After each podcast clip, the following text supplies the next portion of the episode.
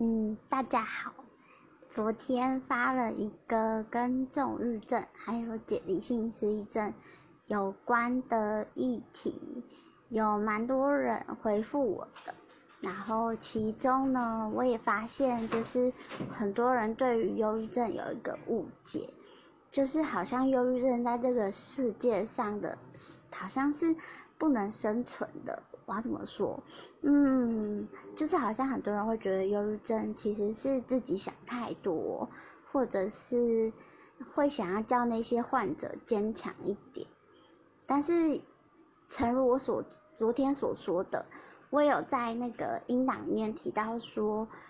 嗯，就是轻度忧郁症、忧郁倾向，然后适应障碍症的人，就是算是断一条腿在爬。一座丘陵，呃，中重度的忧郁症患者是断一条腿在爬玉山，所以我听到克服就是忧郁症的人，通常都是走了九年、十年，甚至一辈子以上的时间。那我今天主要想要跟大家谈的是关于怎么陪伴一个生病的人，你可以说是心理上比较脆弱，或者是。他真的生病了，例如视觉失调症啊、忧郁症啊之类的。嗯，因为我自己对这两个疾病比较了解，那我就讲怎么陪伴这两个病患好了。因为陪伴的方式是不一样的。然后以后的话，我也会发一些就是呃类似卫教或者是一些小知识，然后放在资讯版，大家可以来收听哦。然后现在要先开始讲。怎么陪伴忧郁症患者？因为我自己本身也是忧郁症患者。嗯，怎么说？在每一天刚起来的时候，或者是嗯，气温变化大，像是白天可能很热，晚上很冷，那个时候我其实状态都会不好，都会掉入一个很大很大的黑洞里面，爬不太起来。我甚至有前阵子有一段时间是没有办法生活自理的。嗯，我觉得陪伴忧郁症患者最重要的是第一个，就是想要当一个好陪陪们，你们必须做好几件事情。第一件事情是，你们不要让患者觉得他们可以操控你的生活，也就是说，你要规划自己的生活。把自己的生活切成好几块，你可以跟那个患者说，你今天大概几点有空，可以听他讲，而不是他一有需要，你就要全部 stand by 二十四小时这样子，因为这样变成有的患者会用就是情绪勒索的方式去得到一些他所所谓想要的关心。然后第二个我要讲的是，就是这些忧郁症的陪陪呢陪陪们。你们自己也有，你们自己也要找自己的陪陪，你们也很需要别人的关心，也很需要别人的帮忙，所以你们自己也要有，就是固定释放压力的方式。你不要成为那个患者唯一的浮木，患者唯一的患者的服务很有很多，可以是身旁的朋友。或者是心理治疗师，或者是嗯医生，甚至张老师之类的，但是你不要成为那个唯一的父母，这样子你会很痛苦。第三个我想要讲的事情是，现在还有很多人会想要把忧郁症患者贴标签。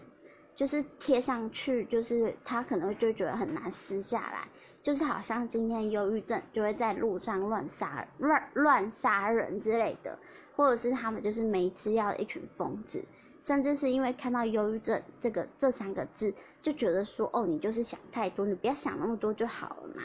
但其实呢，忧郁症认真来说的话，我们可以说它是血清素、正肾上腺素。多巴胺缺乏症候群，这样听起来有没有比较好一点？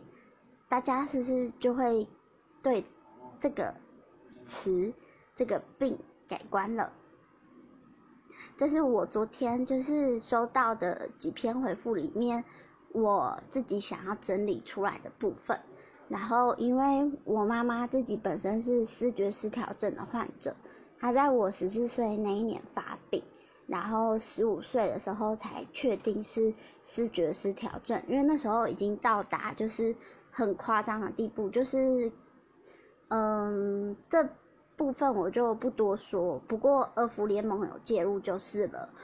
所以我自己一开始也会很讨厌我妈，就觉得她怎么可以这样子，处处限制我，然后对我进行一些体罚，有的没的。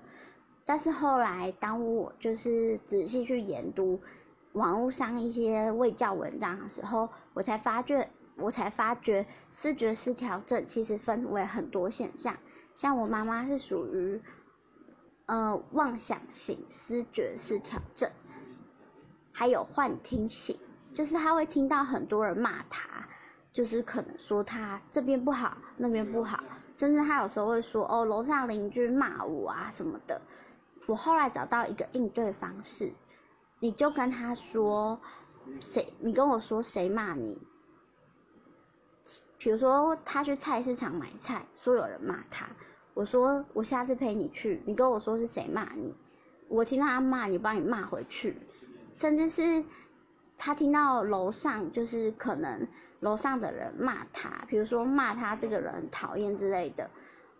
我就会相信他所说的。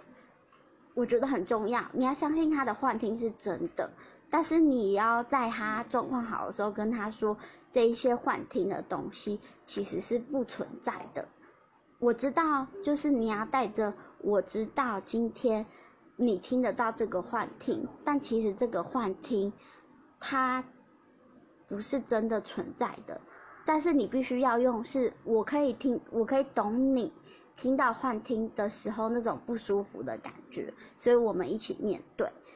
所以我比较建议大家是，如果身旁有思觉失调症的患者，你可以同意他，就是听到幻听这件事情，他可能会一直跟你讲，你就跟他说好。下次如果你再听到这个声音，如果是别人骂你，或是我骂你的话，就是我跟你说一声对不起，甚至是我我可以知道你听到这个幻听的声音很不舒服，那我们今天一起来面对，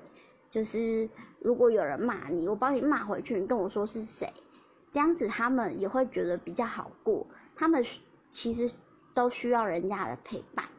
就跟一般就是大家一样啊，就是应该很少人就是能够一个人活在这个世界上不需要朋友。我是从小到大到现在二十二岁都还没有听过有人可以这样子的啦，所以嗯，希望这一篇就是短短的卫教文章大家会有兴趣，然后如果有任何问题的话。都还是欢迎，就是用语音回复我，然后我都会再一一回复你们。然后今天就先这样喽，拜拜。